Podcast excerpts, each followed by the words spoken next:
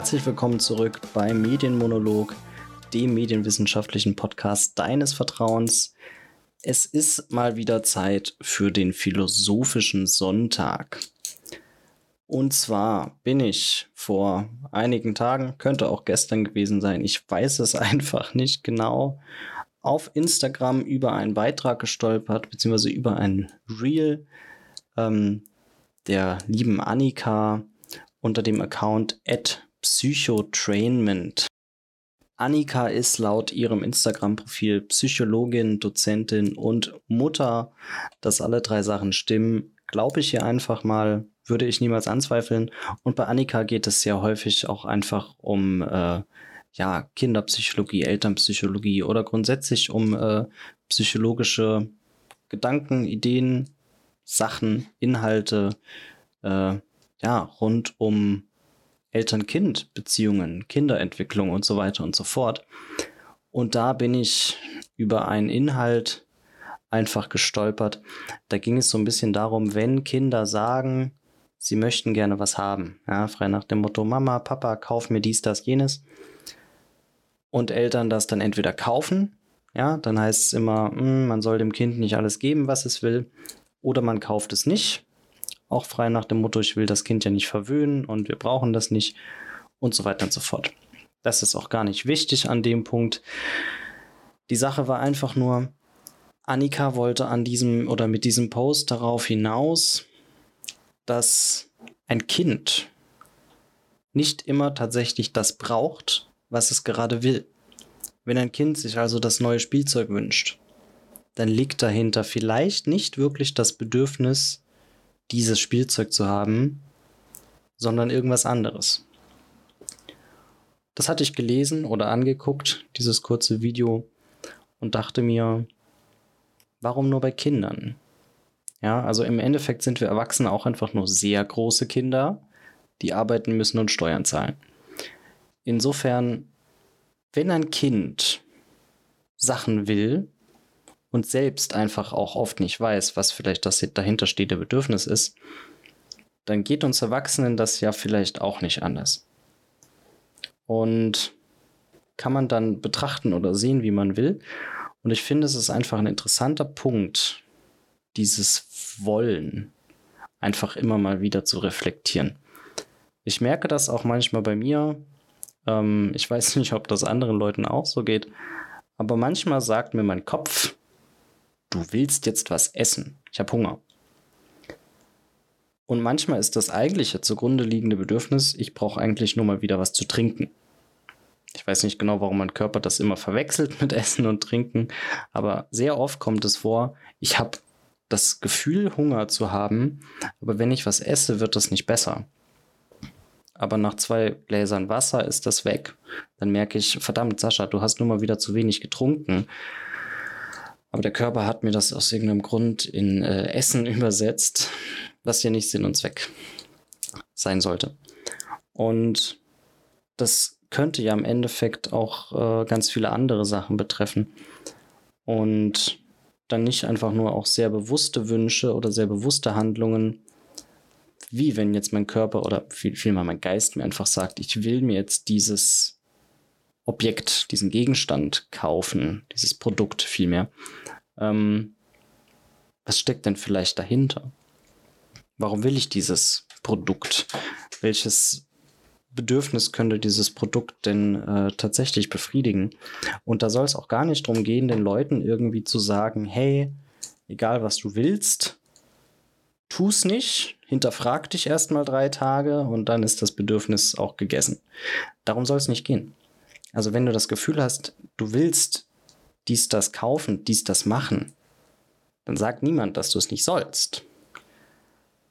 Aber man kann durchaus gucken, ist das denn jetzt das Richtige? Soll ich das wirklich tun? Und das muss man nicht, nicht, nicht jeden Tag, nicht bei allen Sachen. Wenn ich das bei allem, was ich am Tag tue, tun würde, ob ich das wirklich will, dann bräuchte ich erstens 48 Stunden Tage und zweitens würde ich auch erschreckend oft nicht auf Arbeit gehen. Aber das soll dieser Punkt eben genau nicht verursachen. Soll einfach ein bisschen dazu führen, ähm, ja, so eine gesunde Reflexion anzustoßen. Und dieses Thema oder dieser Themenkomplex, diese Fragestellung kann dann auch einfach äh, sehr schnell natürlich äh, psychologisch werden oder für meinen Standpunkt auch einfach äh, medienpsychologisch. Und von einem psychologischen Standpunkt aus hat das wieder auch ein bisschen was äh, mit, ja, mit gelernten Verhaltensweisen zu tun oder auch mit Gewohnheiten. Also gerade wenn ich von Gewohnheiten spreche, Sachen, die ich einfach ohne drüber nachdenken immer wieder tue. Zum Beispiel jeden Morgen erstmal einen Kaffee kochen. Oder weiß nicht, was für Gewohnheiten haben Menschen auch noch. Äh, ihr könnt jetzt bestimmt an eine Gewohnheit denken, die ihr einfach jeden Tag in eurem Alltag wiederfindet. Und wenn ihr trotzdem drüber nachdenken würdet, gibt es vielleicht gar keinen Grund dafür. Oder gar kein, gar kein tatsächliches Wollen mehr. Also manchmal gibt es einfach Gewohnheiten, man macht es einfach, weil wir sind wir sind so drin in dem System, wir sind es eben gewohnt. Und jedes Mal, wenn wir es tun, dann, ja, haben wir was gemacht, ein Verhalten wiederholt und es tut uns ja irgendwo gut und dann wird uns unser Gehirn schon dafür belohnen. Aber am Ende des Tages wird es wahrscheinlich viele Gewohnheiten geben, wenn wir uns wirklich hinsetzen würden und uns fragen, warum mache ich das? Will ich das? Was bringt es mir? dann sind die Antworten vielleicht ganz andere. Und wenn ich eben drüber nachdenke, ich denke, äh, drüber nachdenke, jeden Morgen mache ich mir einen Kaffee. Und wenn ich so an sich drüber nachdenke, will ich das? Ja, schon. Ich will. Es gehört ein bisschen zu meinem Morgen einfach dazu, so ein heißes Getränk zu mir zu nehmen. Dann frage ich mich allerdings auch, brauche ich das? Also brauche ich den Kaffee? Gibt ja noch andere Getränke. Und würde man mich fragen oder wenn ich mich jetzt frage, könntest du auf Kaffee verzichten? Vermutlich könnte ich schon. Es ist nur sehr schwer aus der Gewohnheit rauszukommen und ich finde ehrlich gesagt viele Teesorten leckerer als Kaffee. Äh, ich weiß auch, dass Kaffee an sich kein gesundes Getränk ist, so per se. Es gibt gesündere Getränke. Und Kaffee ist jetzt auch tatsächlich nicht der perfekte Wachmacher. Also gerade wenn ich das dann vergleiche mit Schwarz- oder Grüntee, dann kann Kaffee von seiner Wirkung her eigentlich ja auch wieder gehen. Ja, da hat Kaffee definitiv verloren. Und ihn morgens zu trinken, ist so ein bisschen physiologisch oder ja, körperlich betrachtet auch gar nicht die klügste Idee. Es ergibt also eigentlich gar keinen Sinn, dass ich jeden Morgen Kaffee trinke. Aber es ist eine Gewohnheit. Ich stecke da drin. Dann hinterfrage ich das einfach nicht mehr. Und dann gibt es neben Gewohnheiten, gibt es natürlich auch noch ganz viele andere Sachen, die wir immer wieder tun, ohne sie zu hinterfragen. Und damit meine ich jetzt nicht so aktive Handlungen, sondern vielleicht einfach äh, ja, so eigene innere Überzeugungen oder auch einfach erlernte Verhaltensweisen, die man vielleicht genauso nicht will, aber man legt sie vielleicht einfach nicht ab. Und da sind wir dann eben, gerade wenn wir das so ein bisschen äh, psychotherapeutisch oder tiefenpsychologisch betrachten, dann könnte das wiederum auch einfach schon in eine Richtung gehen, dass wir eben von inneren Glaubenssätzen sprechen. Und wenn man sich vielleicht eine Situation vorstellt, ich bin auf Arbeit und ich äh, mache irgendwas, beispielsweise ich sende eine E-Mail, das ist eine Situation, die viele von uns wahrscheinlich kennen, und ich sende eine E-Mail und nach dem Absenden wird mir bewusst, ach, da war ein Tippfehler drin. Ich habe mich in einem Wort vertippt, da war ein Buchstabendreher drin. Hm, macht nichts, ist eigentlich nicht schlimm. Aber ich könnte aufgrund aller Erfahrungen, die ich gesammelt habe und aufgrund meiner Gewohnheit, vom Schlimmsten auszugehen, könnte ich auch einfach sagen, schrecklich.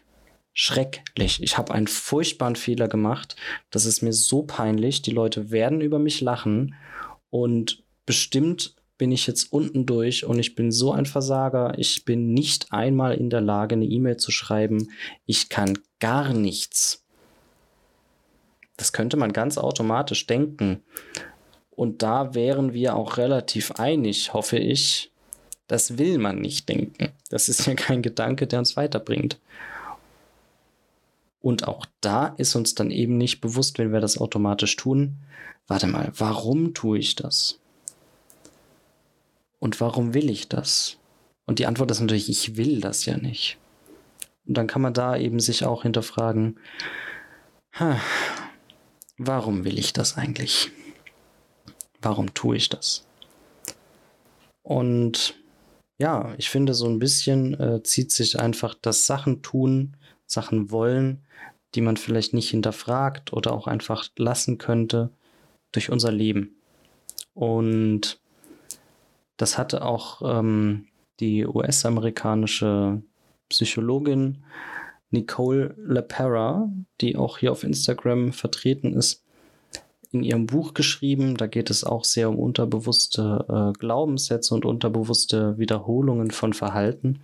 Und irgendwo in diesem Buch schrieb sie einfach auch davon, wir hätten so viel mehr von unserem Leben, wenn wir es so aktiv bestimmen könnten oder würden. Das heißt, wir sind ja immer wieder eingeschränkt durch dieses, durch unsere Gewohnheit, durch unsere Gedankensätze, durch das, was wir mal gelernt haben, so und so zu tun. Aber wenn wir es hinterfragen und ändern, dann wird unser Leben eigentlich viel, viel besser. Es kann besser werden, es kann äh, vielfältiger werden, es kann einfach äh, reicher werden. Äh, aber es ist natürlich ein harter Weg. Ähm, das ist eigentlich auch äh, leider Gottes eine andere Quintessenz aus der ganzen Sache. Es sind ja unterbewusste Wünsche aus dem Grund, dass sie unterbewusst sind. Ich habe nicht wirklich einen Zugang dazu. Und es sind Gewohnheiten, weil ich es immer wieder gemacht habe. Das heißt, die Konstrukte an sich sind schon so konzipiert, dass man sie nicht von heute auf morgen loskriegt. Und auch wenn ich weiß, jeden Morgen eine, ein, zwei Tassen Kaffee ist nicht die beste Entscheidung, tue ich trotzdem. Und da könnte man sich dann überlegen, okay, ist es denn wirklich aktiv schädlich? Wie beispielsweise mit 200 km/h über die Autobahn fahren? Würde ich sagen, nein. Kaffee morgens trinken ist definitiv weniger schädlich als 200 km/h auf der Autobahn fahren. Und dann wäre die andere Frage, also ist es aktiv schädlich? Würde ich sagen, nein. Dann wäre die andere Frage, um herauszufinden, ob ich die Motivation habe, es zu verändern, würde das, was ich stattdessen tue, mich viel mehr bereichern. Ja, wenn ich jetzt mir vorstelle, ich würde jeden Morgen meinen schwarzen Kaffee durch einen schwarzen und einen Grüntee ersetzen, wird mich das in meinem Leben unfassbar bereichern. Wahrscheinlich nicht. Deswegen also die, die Motivation, die dahinter stecken könnte oder der Mehrwert äh, ist eventuell gering. Aber bei anderen Sachen ist der Mehrwert natürlich viel größer, wie bei dem Beispiel mit der E-Mail. Wenn ich mir dieses Verhalten, diesen Gedankensatz abgewöhne, dann habe ich definitiv Mehrwert gewonnen. Und zum Thema ähm, Gewohnheit auch einfach noch mal wieder einen kurzen Exkurs in die Medienpsychologie, wo sonst, wenn es in meinem Podcast äh, stattfindet. Und zwar ist Eskapismus, also der Flucht aus unserer Realität durch Mediennutzung, ist ein sehr, sehr großes Thema, der mich auch immer wieder nicht nur beschäftigt, sondern auch leider Gottes betrifft. Ja, das ist ja auch so ein Problem. Äh, PsychologInnen, die sich mit solchen Themen beschäftigt, sind, also Leute, die sich mit solchen Themen beschäftigen, sind ja nicht davor gefeit, den Kram selber in Anführungszeichen falsch zu machen. Also ich weiß, dass zwei Stunden lang an meinem Handy durch Instagram scrollen nicht gut für mich ist. Ich tue es trotzdem. Und beim Eskapismus ist es eben auch im Endeffekt so, und das kennen vielleicht auch men äh, genug Menschen, wenn man sich in einer Situation wiederfindet, in der man gar nichts zu tun hat. Nehmen wir mal an, wir sitzen auf der Toilette oder wir sitzen in der Straßenbahn. dann bin, zumindest auch wenn ich jetzt von meiner Perspektive aus rede, dann bin ich einfach sehr schnell, sehr automatisch, ohne drüber nachzudenken, an meinem Handy. Und da gibt es natürlich ganz viele Leute, die das dann so ein bisschen auch auf die sozialen Medien beziehen und sagen, ja, ähm, gut, Smartphones an sich und auch soziale Medien sind in Anführungszeichen suchtfördernd, hat natürlich ganz viel mit äh, Neurotransmittern und dem Belohnungssystem des Gehirns zu tun. Gerade auch jede, jede Benachrichtigung, jeder Post, jedes Like, bliblablub, hat ja diese Auswirkung auf unseren Körper. Ähm, Gibt es genug andere Posts davon, unter anderem von mir, muss ich jetzt nicht drauf eingehen. Worauf ich eigentlich hinaus will, ist, das Smartphone ist ja im Endeffekt nur so stark darin, äh, von uns so automatisch benutzt zu werden, weil wir eben so ein bisschen aufgrund des Eskapismus unserer Realität ausweichen. Weil wir es einfach nicht mehr gewohnt sind, nichts zu konsumieren, nicht wahnsinnig viele Sinneseindrücke zu haben. Und wenn ich einfach nur in der Straßenbahn sitze und nichts tue, dann wird mir sehr schnell langweilig. Und also entweder wird mir sehr schnell langweilig oder mein Kopf fängt an, über Sachen nachzudenken, über die ich nicht nachdenken will.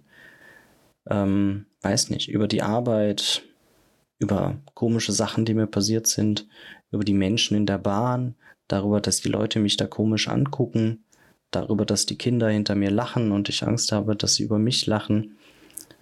So viele Gedanken, die plötzlich aufploppen und dann greife ich zu meinem Handy und denke so, hm, ich mache die Gedanken mal weg mit anderen Sinneseindrücken. Und ja, das ist auch eine Frage der Gewohnheit und das ist genauso einfach ein Prozess, den wir vielleicht nicht immer wollen, aber trotzdem nicht immer so steuern können. Deswegen würde ich da auch, um noch mal so ein bisschen auf das angesprochene Video von Annika am Anfang zurückzukehren, so ein bisschen in den Raum werfen. Wenn ich jetzt beispielsweise alleine in der Bahn sitze und zum Handy greife, dann scheint ja irgendwas in meinem Kopf zu schreien, ich will dieses Handy. Aber Handy ist halt kein Bedürfnis. Ja, also das ist nicht wirklich das Bedürfnis, das hier gerade befriedigt werden muss. Weswegen man sich dann eben fragen könnte, okay, der Griff zum Handy oder der Griff zum Smartphone, zum sozialen Medien, zu Instagram vielleicht. Welches Bedürfnis steckt dahinter? Und da gibt es nicht eine Antwort. Das ist ja grundsätzlich so, dass wir nicht einfach eine Antwort abliefern können und dann alle glücklich sind. Nein, die Antworten vielmehr sind vielfältig.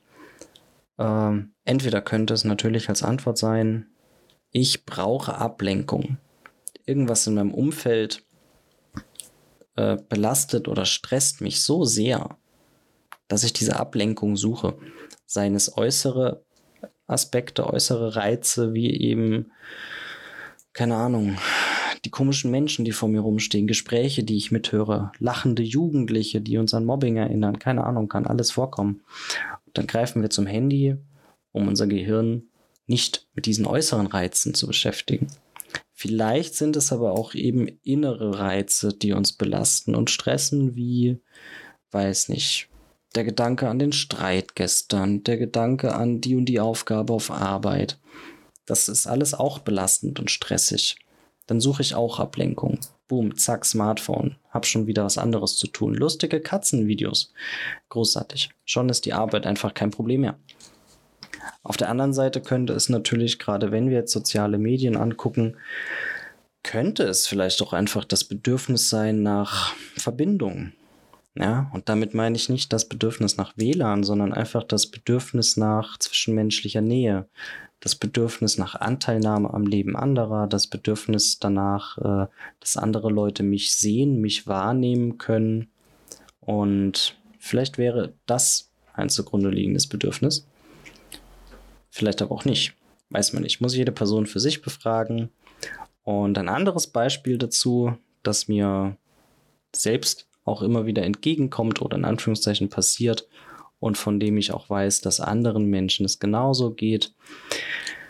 Wenn man beispielsweise zu Hause nichts zu tun hat oder in meinem Fall, ich komme von der Arbeit nach Hause und weiß erstmal nicht, was ich tun soll, bin aber auch irgendwie erschöpft, dann ist mein häufiger, meine häufige Go-To-Reaktion Netflix. Zack, bumm. Meistens auch Serien, die ich schon kenne. Und das ist im Endeffekt derselbe Eskapismus, dieselbe Ablenkung wie beispielsweise beim Smartphone. Also erstens, wenn ich einfach automatisch zu Netflix greife, dann muss ich mir gar nicht mehr die Frage stellen, was mache ich oder was will ich. Dann überspringe ich die Fragen. Ich bin einfach direkt bei Netflix, das ist großartig. Dann, wenn ich Serien sehe, angucke, die ich schon kenne, dann überspringe ich die Fragen nach, was will ich, was brauche ich, meistens auch. Es ist einfach so, hm, ich bin die Serien gewohnt, äh, ich schalte es halt immer ein, gerade wenn man jetzt eine Serie hat, die man vielleicht einfach wieder von Staffel 1 bis zur letzten Staffel jeden Abend guckt, dann hat man ja sehr, sehr viele Tage, bis die Serie wieder zu Ende ist, die Möglichkeit, einfach einzuschalten. Ich muss mir also gar nicht mehr die Frage stellen, will ich das? Brauche ich das? Warum tue ich das? Ich tue es einfach. Unterbewusst. Manchmal ein bisschen wie atmen. Manchmal komme ich nach Hause und plötzlich ist Netflix an und die Serie läuft und ich frage mich so, hoch, wie ist das denn passiert? Und dann fällt es einem eben auf, und gerade wenn Menschen Serien, die sie schon kennen, immer wieder gucken, immer wieder neu gucken, so eine Serie, die ich schon kenne, die hat ja auch einfach einen sehr großen Komfortfaktor. Ich kenne die Serie schon, ich kenne die Charaktere, ich weiß, was passiert. Das heißt, wir vermeiden absolut neue Eindrücke. Und wenn wir so unterbewusst nach äh, äh, Beschäftigung suchen. Also erstmal nach Beschäftigung suchen, bloß nicht unbeschäftigt sein. Das ist auch ein Thema, das man ansprechen könnte. Warum eigentlich? Ich könnte mich auch einfach mal zehn Minuten hinsetzen und nichts tun. Denn um ehrlich zu sein, sich hinsetzen und Netflix gucken, ist nicht nichts tun. Das ist immer noch etwas. Es sind immer noch Reize, die unser Gehirn verarbeiten muss. Es ist immer noch irgendwas, das von außen auf uns einprasselt. Es ist nicht nichts. Sehr häufig kann man beim Netflix gucken nicht wirklich zur Ruhe kommen und abschalten. Und wenn man dann während dem Netflix gucken vielleicht noch dran denkt, nur noch diese eine Folge oder was mache ich danach? Danach muss ich kochen oder ich muss bald wieder ins Bett oder ich muss noch aufräumen, dann wird die Netflix-Zeit noch weniger erholsam. Das ist dann ja auch sehr schade.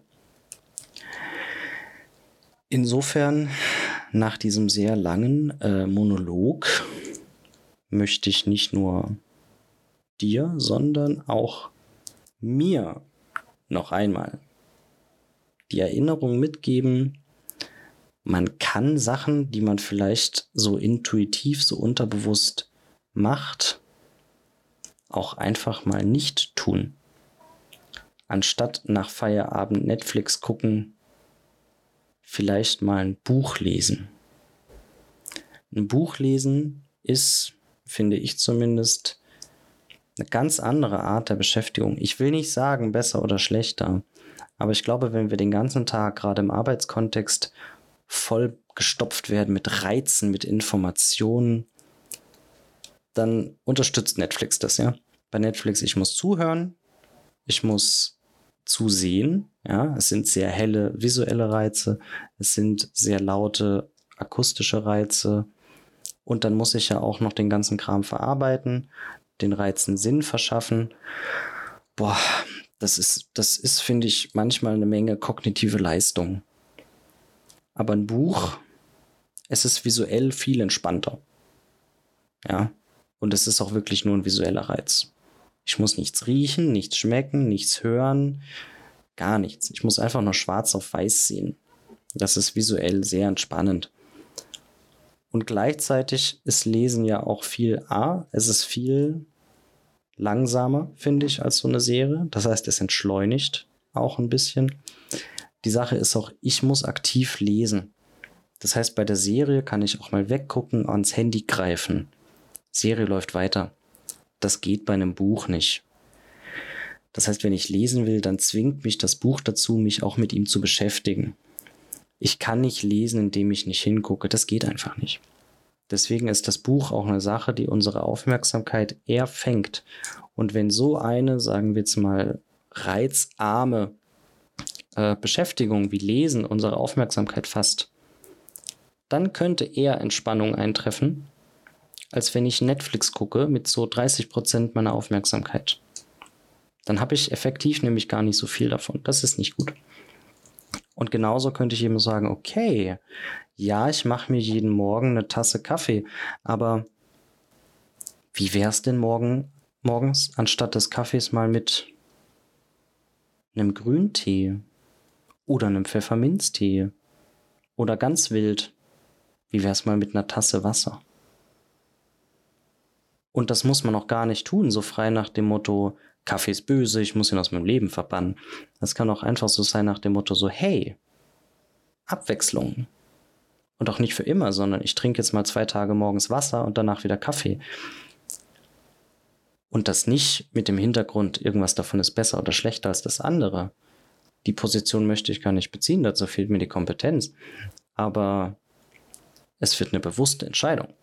Ich habe die Kontrolle über mein Leben. Ich treffe diese Entscheidungen, was ich morgens trinke.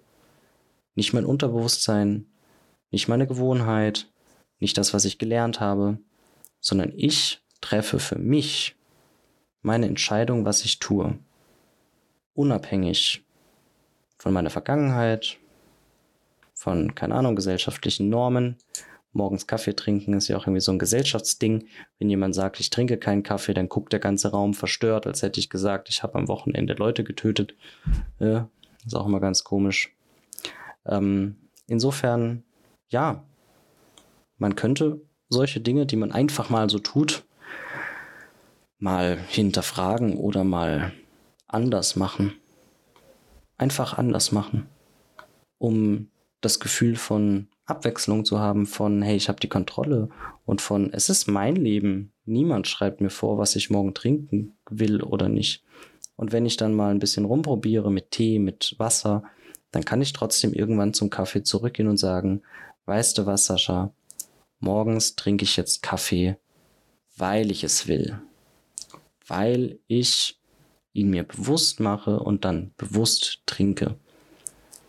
Denn ich denke mir auch einfach, wenn es jetzt wirklich so ist, dass Kaffee mir morgens wichtig ist, dann wäre es doch viel zu schade, wenn dieser tolle Kaffee nur so ein unterbewusstes, automatisches Ding ist. Ja.